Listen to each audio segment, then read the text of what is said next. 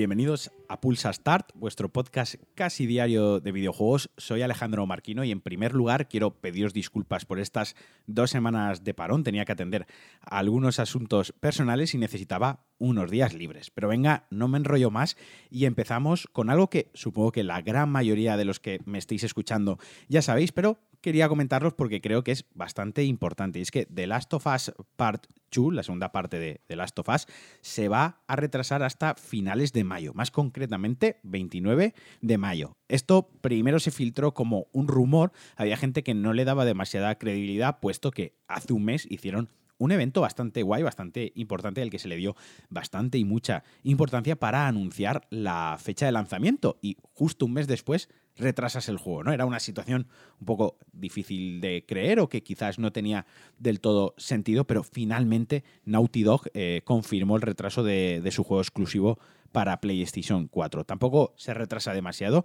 del 21 de febrero pasa al 29 de mayo, como os digo, pero el motivo de este retraso no ha sido comprometer la fecha con algún otro juego importante de Sony, otro exclusivo que se pudiera pisar, nada más lejos de la realidad. El tema es que conforme han ido acabando el juego, han estado puliendo y cerrando ciertas secciones, ciertos niveles. Bueno, como muchos de vosotros ya sabéis, un juego no, se empieza por el principio y se acaba por el final, sino que se va trabajando como en, pequeñas porciones, como si fuese una tarta y diferentes equipos van cerrando estas secciones. Pues llegada a alguna sección en concreto, o un par de ellas, el nivel de pulido que requería dejarlo perfectamente, dejar estas secciones como ellos creen que tienen que estar integradas en el juego, no era, no era, no era posible, mejor dicho, perdón, no era posible para cumplir la fecha que habían, que habían anunciado.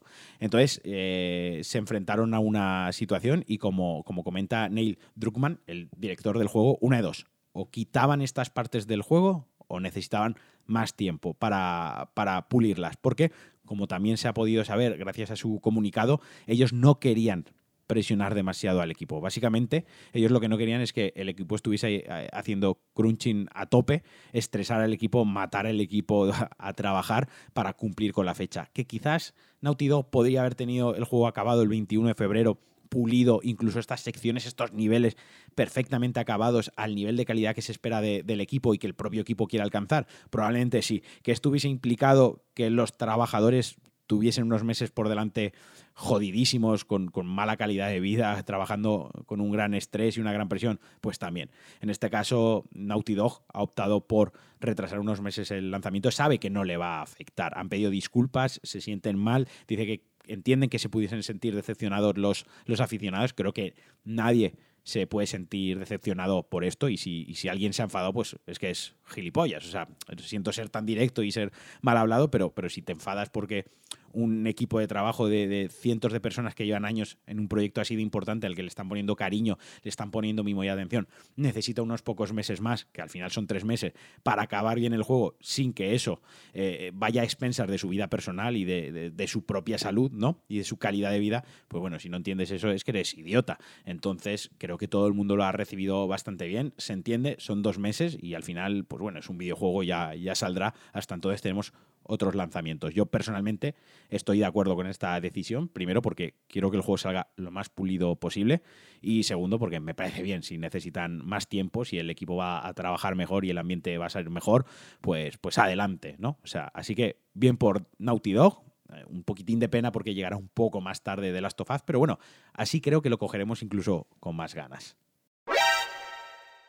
Y ahora voy a hablar de Bethesda, ahora voy a hablar de Fallout 76, este MMO ambientado en el mundo de Fallout que salió algo pocho, salió algo regular, tanto en contenido como en pulido, como en general el juego. O sea, ha sido como la piedrecita que faltaba para acabar de, destrozar o de hundir un poco la, saga Fallout. Parece que esto lo sacó Bethesda un poco más con idea de, hacer dinero y no de enriquecer la franquicia. Pues bien, anunciaron el otro día una un suscripción eh, anual, digamos, eh, una, una suscripción premium, mejor dicho, ¿no? Por 120 euros al año, repito, 120 euros al año y esta suscripción lo que nos permite, lo que nos prometía, y ahora diré por qué me expreso de esta manera, era, entre otras cosas, el principal atractivo era poder tener un servidor privado para nosotros y para nuestros amigos. También eh, daba acceso a un depósito de desguace personal, depósito para armas, añadidos en la tienda de supervivencia, etcétera. Pero, insisto, la principal eh, novedad o el principal atractivo era que podías tener tu propio servidor, tu propio mundo para tus amigos, para que no entrase ningún desconocido, para que tuvieseis ahí vuestra movida y vuestra partida. Bien, insisto, 120 pavos al año. ¿Y dónde ha estado la polémica? ¿Dónde ha estado la cagada de Bethesda? Pues bueno, que muchos jugadores que han contratado la suscripción, han contratado el servicio, cuando han ido a acceder, han ido a hacer su propio mundo, su propio servidor, se han dado cuenta que entraban a un servidor, digamos, obsoleto, que ya había sido utilizado, un servidor abandonado que tenía Bethesda y se han dado cuenta pues que muchos enemigos están muertos, que hay mucho loot eh, looteado, eh, etcétera, etcétera, que ya había sido usado ese mundo, simplemente que había sido abandonado y no tenía jugadores. Así que está feo, o sea, en realidad no estás dando un servidor exclusivo para, para un jugador o para sus amigos, estás reutilizando algo un servidor que ya tenías. O sea, eso es lo primero que está feísimo. Y luego se han encontrado problemas con el tema del depósito de, armas y de objetos personales, de objetos que han desaparecido,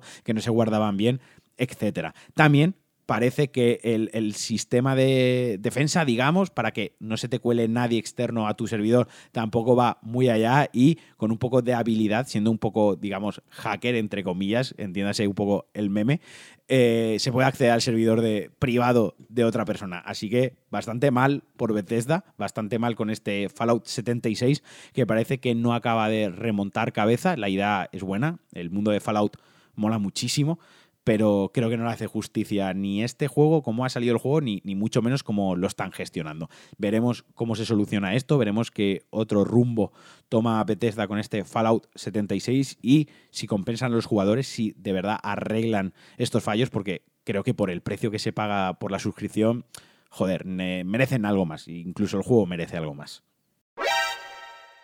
Y hasta aquí el Pulsa Start de hoy. Sé que ha sido breve. Quería comentar estas dos cositas importantes que me llamaron la atención la semana pasada. Volvemos ya a la frecuencia habitual. Esta semana tendréis mínimo dos programas más. Esta semana además tenemos la BlizzCon, así que me gustaría hacer un repasito rápido de lo que espero de la BlizzCon o de lo que me gustaría ver, pero eso lo dejo para el próximo Pulsa Start. Como siempre, os agradezco mucho que me hayáis escuchado. Agradezco mucho si me queréis dejar algún comentario en vuestra plataforma de podcast favorita.